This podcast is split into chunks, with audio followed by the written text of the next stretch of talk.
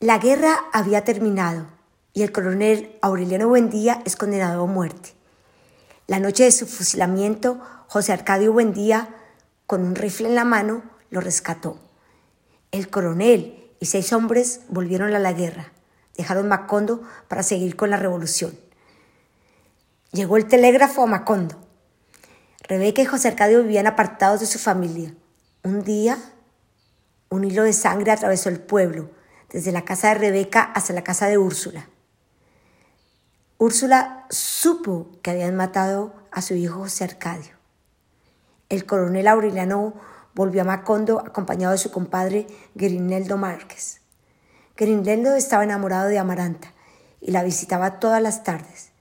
Úrsula le pidió a Amaranta que se casara con él. Ella se indignó y aseguró que nunca se casaría. Asesinan a José Arcadio hijo y al fin del capítulo muere el patriarca.